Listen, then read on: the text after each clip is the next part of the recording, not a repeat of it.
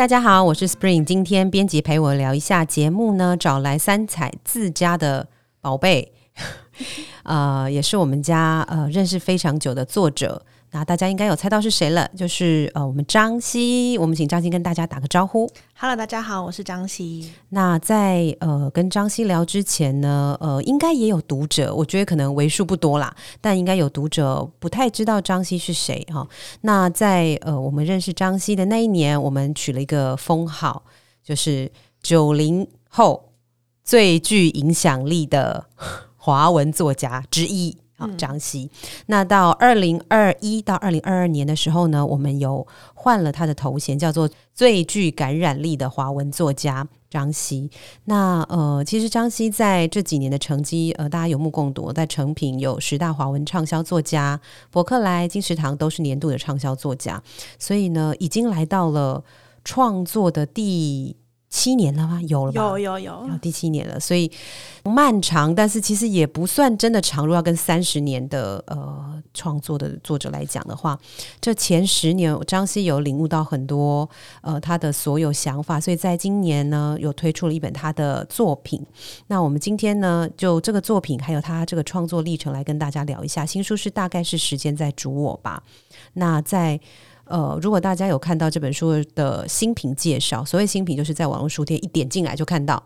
有一句话，我觉得我念给大家听哈。那待会来张希来讲一下，活得越趋清楚，不是为了证明，而是能够分辨什么是自己的真实，真实什么是别人的真实。那对张欣来讲，什么是自己的真实，什么是别人的真实？这个让张希自己来诠释一下。我觉得我那时候在写这句话的时候，其实是因为以前的作品，我不知道我自己回去现在看以前的作品，然后最一开始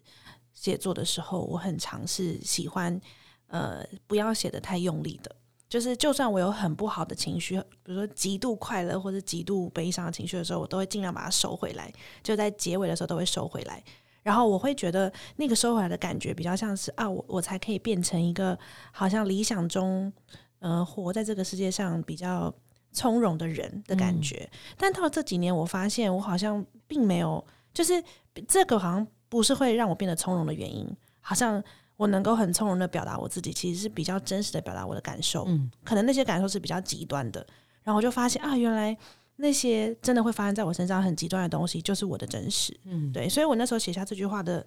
一开始的时候，比较像是这样，就是我没有想要舍掉，呃，可能我有的比较强烈的感受。嗯，呃，应该是说，所谓很极端的你这件事情啊，为什么在一开始的创作比较难展现出来是？你有想过是什么原因吗？就是一开始会希望自己看起来更从容的那个原因是什么？是因为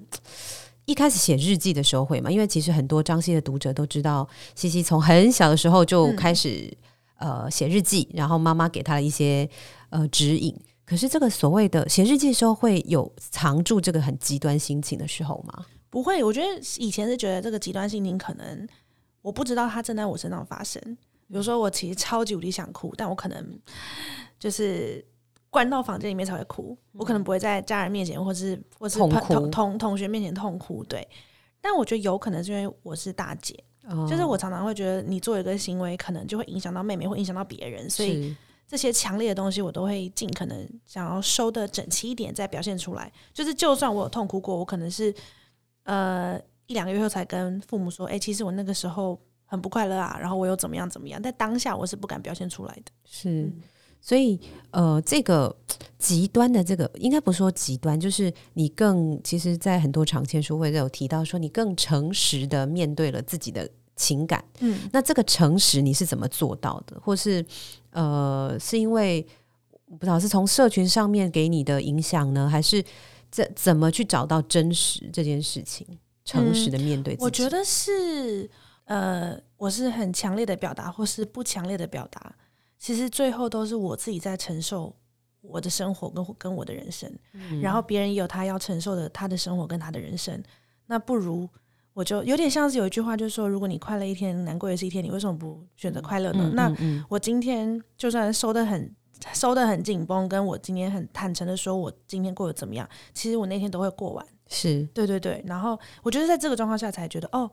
那不如我就更诚实一点，面对那些可能我以前不敢放的太多的地方。这是从什么时机或是什么原因让你开始有这种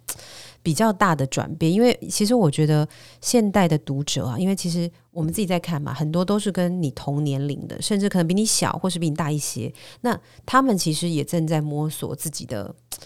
到底这个真实是什么。我我我应该这么坦诚吗？还是我我我应该藏住自自己？别人可能会，譬如说，不管你说更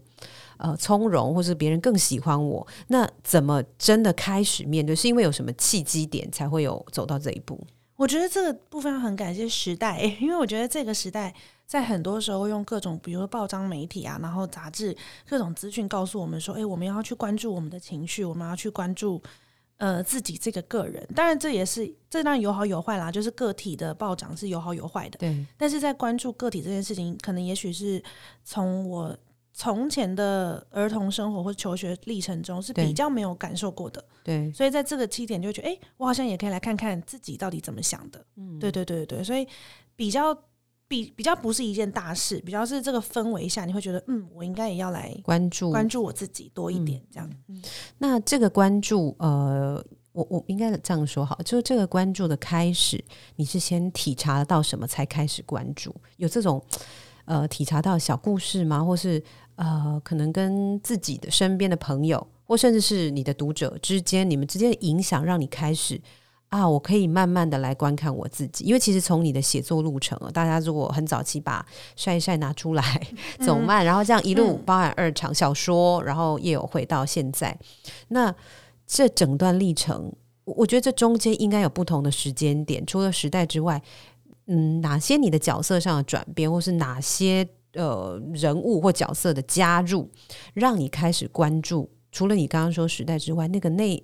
今天很常讲到，不是那个所谓内观的部分，一定有什么小事件触发。那这可以给你的读者多一点，他们可能现在还是在想说怎么办？我我还是没有办法关注到自己。嗯，我看了张希的书了，我也好想要分辨什么是自己的真实，什么是别人的。那他们有什么方式，或是你自己用了什么方式？我觉得一开始的时候比较像是我以为，比如说想象中，我想要我想要活得很随便乱讲一个形容词了，我想要活得很。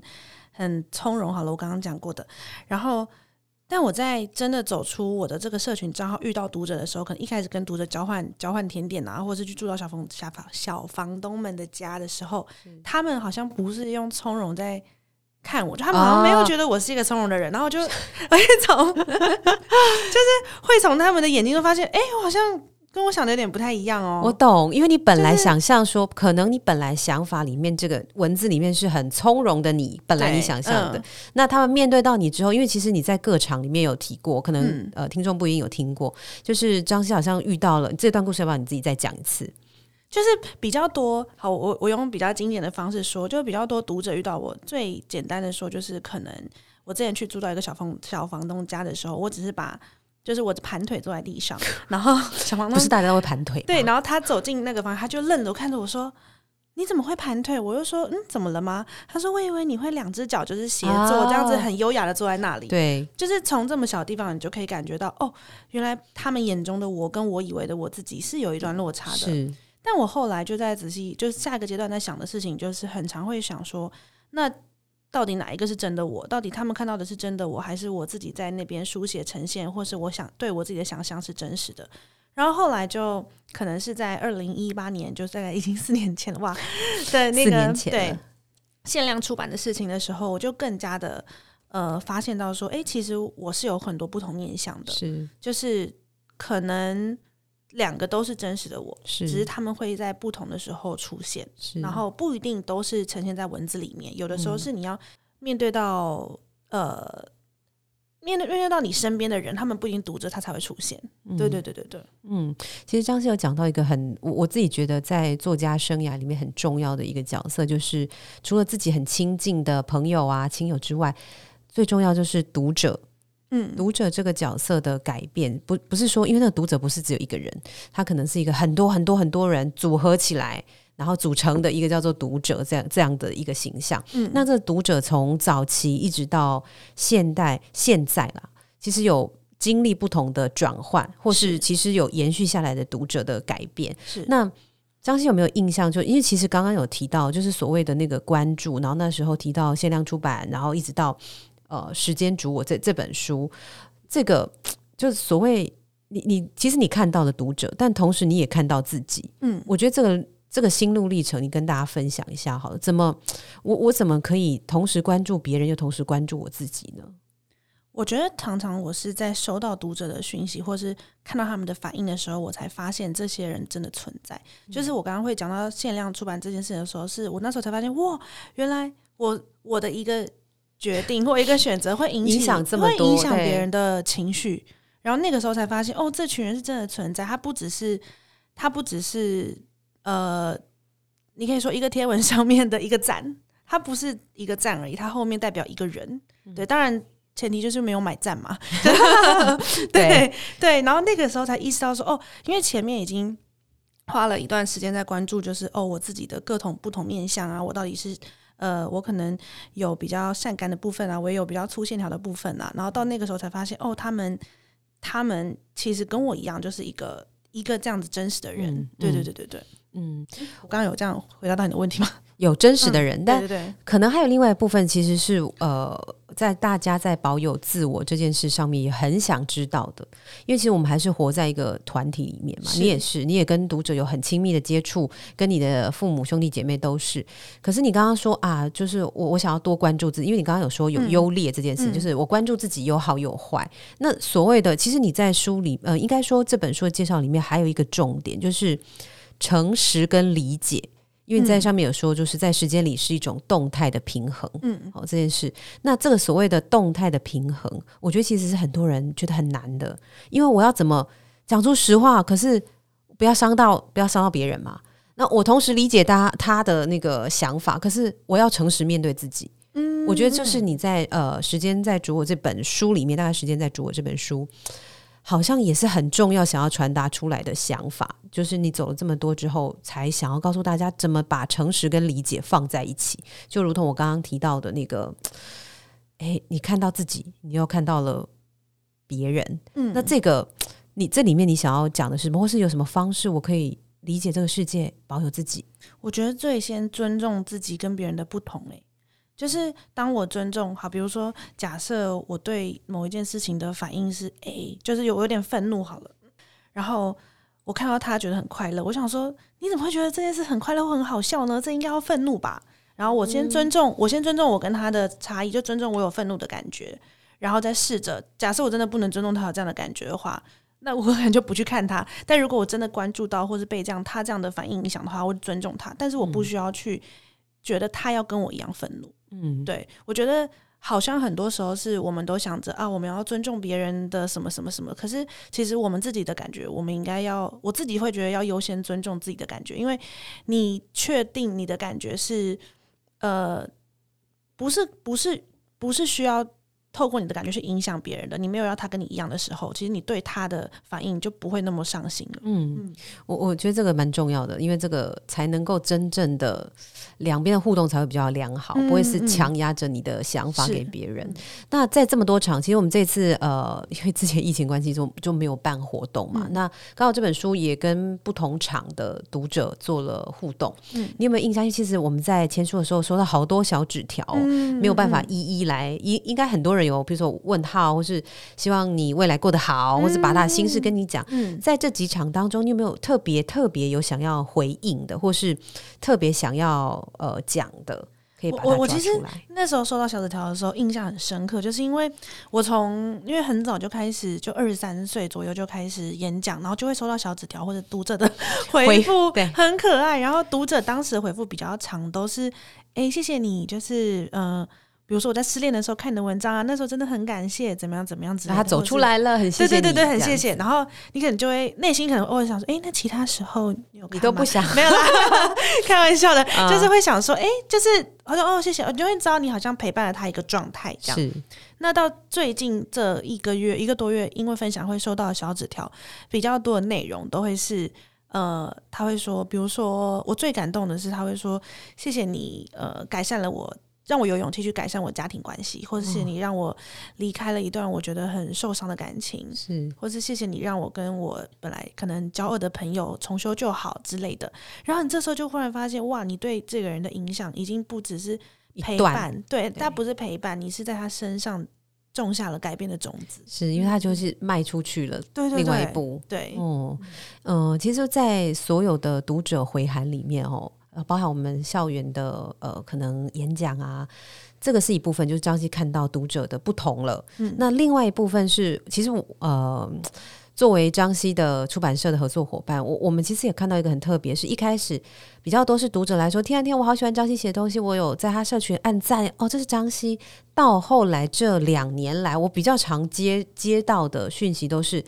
呃，你好，我们是某某学校。那张希有没有什么时间可以来帮我们做评审？好，那到今年，呃，当然有其他的比较商业的评审案。那我觉得这个是从呃，你本来是一个在从小时候写作嘛，然后变成可以帮别人看他写的怎么样。别人想要开始写东西的一个呃，这个转折点跟契机点，你在当评审的过程当中，你有没有什么想法，或是这个是一个什么样的感受啊？跟你本来书写的时候又不太一样。我一开始很蛮抗拒当评审的，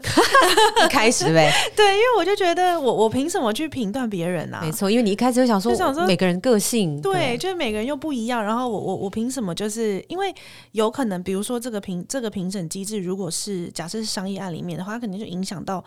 有一些，比如说他的名次，他是真的会很在意这个。对，也也许有些人会很在意，然后会觉得，天啊，我一个小小的小小的选择，而且又是这么主观的选择，就会影响到一个人这么多。我其实蛮抗拒的。但我后来，呃，有一个比较商业的案子中，我是有点突然意识到，说这个案子是我那时候去参加一个就是广告金句的，这样我也有在这本书里面有写到。然后那一次是我反正在最后决选的时候，有一句话我一直看了都觉得。呃，我就觉得心内心觉得怪怪，然后我就很想要把那句话拿掉。然后那句话后来我就因为那句话有蛮严重的性别刻板印象，然后他是因为是女性，然后但是因为跟我在座的同评审全部都是男性，所以他们看起来可能就觉得哎没什么，就是没什么。但因为我是一个，但是我算是偏年轻的小女生，然后我就想说，我我要举手讲嘛，因为我就觉得怪怪的。然后但是我就。过不去那一关，我就举手说：“哎，不好意思，那个那个某一某某一句，我可不可以就是我们连选都不要选，我们就直接把它抽掉这样。”然后他们就当然就有点想说：“哎，怎么了？对，为什么了？”然后但其实，在在那个当下，我我当然是有有，我觉得有点小心机啦。我就想说，我绝对不能让他们说什么，这是因为呃呃不符合现在的风气啊什么之类的。我觉得这个很难说服别人，所以我那时候就说：“呃，因为这个结果会放在网络上，然后。”毕竟现在网络风气确实也是这样，那大家会去找我们的，就是如果他有发生争议的话，大家会去找这些评审是谁。那我相信各位都是不想要 有争议在身上的人，所以找了一个方式来跟他们讲，对对对对，说服他们。对，然后所以后来就是对他们听完之后就觉得，哎，对，没错没错，因为但这同时是你的价值观啊，对，这确实这同时我价值观，然后只用一个方式去保护他，然后后来就大家就那句话就被抽掉了，这样，然后那个那一刻。开始我好像对于评审这件事没有那么的抗拒，因为就觉得我也在为我想要的世界尽一份力。嗯，然后当我是一个可以为这个我想要的世界付出一点影响力的人的时候，哎，这是我想做的事情。嗯嗯嗯嗯，了解。那这刚刚讲的是商案的部分，然后我们这次其实有校园的商案，跟校园是不是会有点不太一样？在评审的不太一样，我觉得校园比较像是。呃，我因为我最近的是北女那一场嘛，然后哦，我去校园的时候好惊艳哦，大家觉得好 太厉害，是不是 太厉害了？对，但是我在校园的时候感觉比较多的是，嗯，我知道那个影响力可能不是像这样一个小小的，而是你在你在跟他对谈的过程中，你发现你们，我觉得比较像遇到读者，遇到爱写。爱爱创作的跟你一样的感觉，对对对对对。然后你会跟他，你会觉得哦，他很亲近，可是你同时又找，因为毕竟，呃，他毕竟跟我差了十五岁，是，所以他可能很多语言也不太一样了。就是对，就是那个那个年龄差有有蛮大年龄差，可是你会发现，哎，你们在创作这一块是很亲近的，然后可是回到你们的生活中的时候，你们是非常分开的，是对，但是那个亲近很刚好，就是他不会因为。因为这个亲近而就是我们过度的进到彼此的生活。对对对，然后你可以在这个情境中给他一些你的经验，或是你对创作的想法。对对对对对。那呃，我我想在听这个 podcast，很多应该是你的读者之外，他们都很想要有自己创作的可能。嗯，那北一女那天应该有一个，应该有个总评吧，还是一个什么？就是一个我不知道评审老师的结语有没有可能今天也跟呃听众也分享一下？如果是现在正要开始书写，或是。就我开场，我好想写哦，我到底要写什么？会不会我写的？因为很多人会这个提问我我写的会不会跟这社群要的不一样？那这个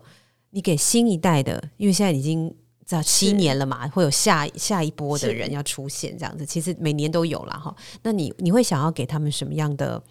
比如说想要给他们什么样的话？那那个话可以是一个建议，或是一个 你的你的体悟。给他们。我当时我用一个黄立群老师说的话好了，因为我当时听到那句话之后，我也立马 拿起笔在自己的那笔记笔记本上写下这句话。那个时候是有一个呃，好像有个同学举手问黄立群老师说，他要怎么坚持文学这条路，或者说呃，他要怎么样可以写得更好？怎么样？就是在完全以创作，甚至是想要更好这件事情更好。对，那黄立群老师那时候就是说，其实呃，我们不应该让。写作的企图心大于你想要说的话哦，然后那时候我就觉得，哎，对，这样高中同学理解这件事，应该是因为我们还要补充一些，他要补充好，他要补充一些，这样听众听得懂吗？就没办法及时互动。就是举，如果讲白一点，就是你你想说的话，其实是重要于你的写作技巧的。对，然后我只或者是说写作成就的，你有没有真的如实的想办法把你说你要说的话，用你的方式、你的口吻，然后把它讲出来？这件事情是更重要的。回到创作的初衷，对对对，不是为了要写到一个好像每一个东西都要雕琢到什么地步，对，而是你想讲什么。所以在这样的前提下，其实那时候王立群老师就有说，在这样状况下，其实创作就不是一个，就是不用用一条路来想，它可能就是一个你的。我自己的感觉是我的一个状态，或者说就是一个你日常生活中在做的一件事情，嗯，它没有不会被局限在路上面，因为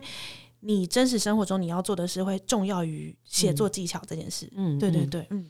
哎，那在很多场呃，刚刚讲到是评审嘛，然后之前是签书会，你有我好像一般想到张谢都都是比较温温暖型的，嗯，你有被提问过，就是说哦，张希你哪一本书提了什么？那我他给你一些反馈的，有有这种吗？你说比较比较犀利一点的读者，比较犀利的反馈，对，有过吗？呃，没有当下，但是我有过一次，但有有点久了，就是有那时候我还很小，然后这样讲好奇怪了，很小，就是二十几、二十出头岁的时候，对，好像可能二十四。四五岁的时候，然后遇到一个读者，我觉得蛮可爱，就是他他蛮有礼貌的，因为他当他没有在当下就是大家面前问这么比较犀利的问题，他是整个活动结束之后，然后大家签都签完书了，他就走过来，他就跟我说：“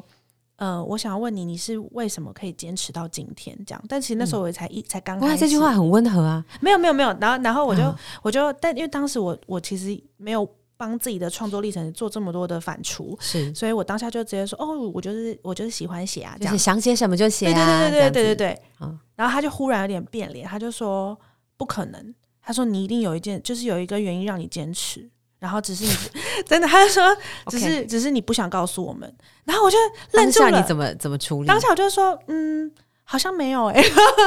我就直接说，嗯，我真的就是因为喜欢的。他就说不可能，你一定有。他就他就有带着有一点小小的生气，然后没有得到答案的离开了，是不是？对，因为他就是觉得，就是喜欢不可能可以支撑一件事情这么久，你一定有一个可能使命感啊，或是你有想要做一件大事。他觉得你没有给他那个使命感，对，就是你没有给他这这个理由。对对对对对。那现在你来看呢？看那个时候你的回答，你现在会想要怎么回答？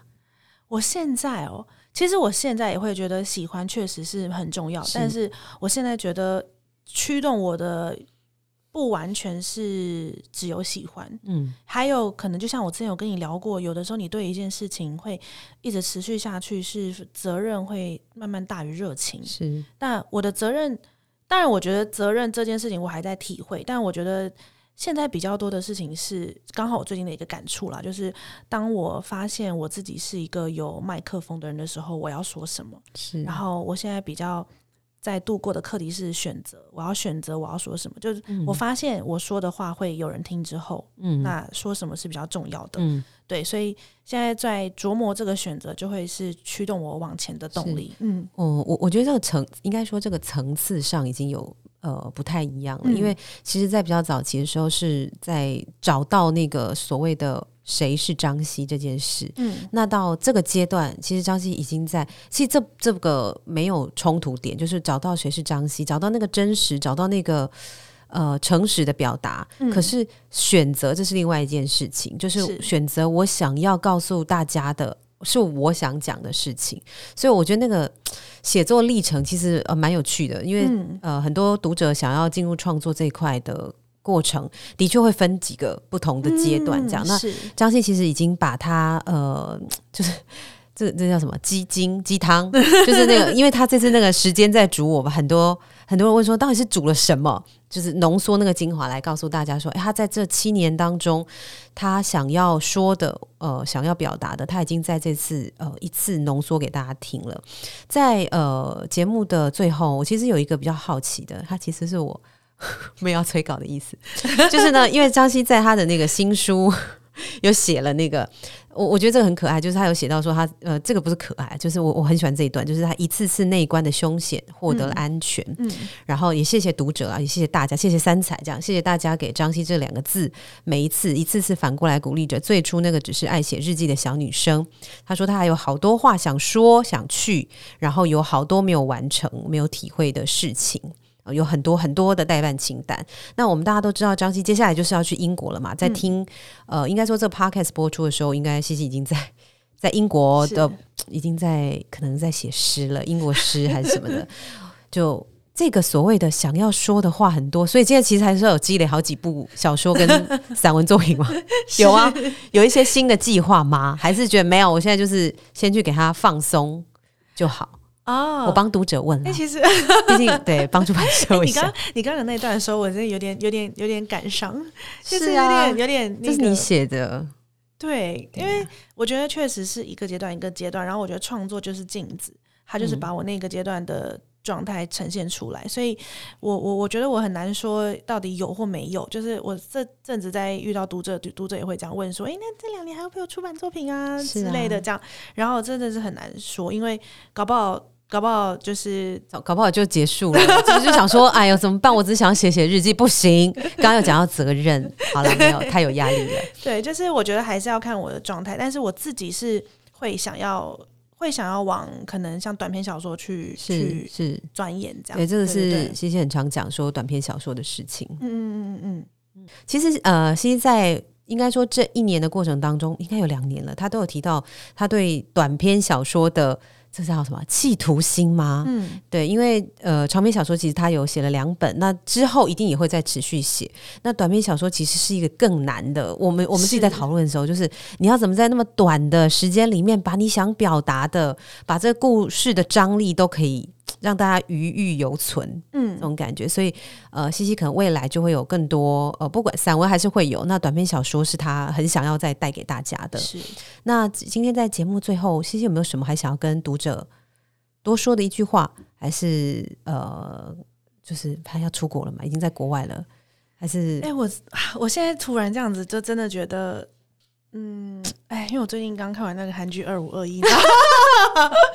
我最近最大的感悟，真的就是你活在的每一个阶段，你就是好好的过完那个阶段，然后你再好好的跟那个阶段道别，也包括因为我最近刚好在整理行李，是然后在收拾东西的时候，就会有一种，有时候你呃，因为以前我的道别可能都是带着一些不得不或是一些比较伤心的事情去道别，或者像分手也是比较伤心的道别，比较难有那种好好的过完一个阶段，然后跟我这个阶段道别的感觉。然后在那个道别中，其实我前阵子也有跟 Spring 聊到，就是我的内心虽然会有好几度想哭的感觉，可是内心的那个富足感是很很很大、很足够的。但仔细想想，那是因为这个阶段我有好好的度过这个阶段的每一天，对，所以还是回到，就人生确实就是像我们刚刚前面，它是流动的，它的阶段是一个一个阶段一个阶段在改变，但是呃，不会因为改变，不会因为知道他会改变而不好好对待今天。嗯。嗯嗯，好，我们今天非常谢谢张希跟我们分享了，其实很多是书写啦，然后呃自我的挖掘，还有在其实我刚刚讲到那个真实哦，我觉得非常适用在社群时代里面，读者朋友或是呃所有人怎么分辨真实的自我。嗯好，那另外一部分是刚刚张希有提到跟读者的关系，那个关系是我我自己我们自己在盯的时候，都比较像是有点像是互补。然后有点像是彼此的监督，像刚刚那个读者直接跟你说，他其实就想要问你一个，你为什么会这样子可以持续写作嘛？所以那个是一个，诶，那句话可能提醒了你，可以慢慢再去思考这件事，才会让你这么记得。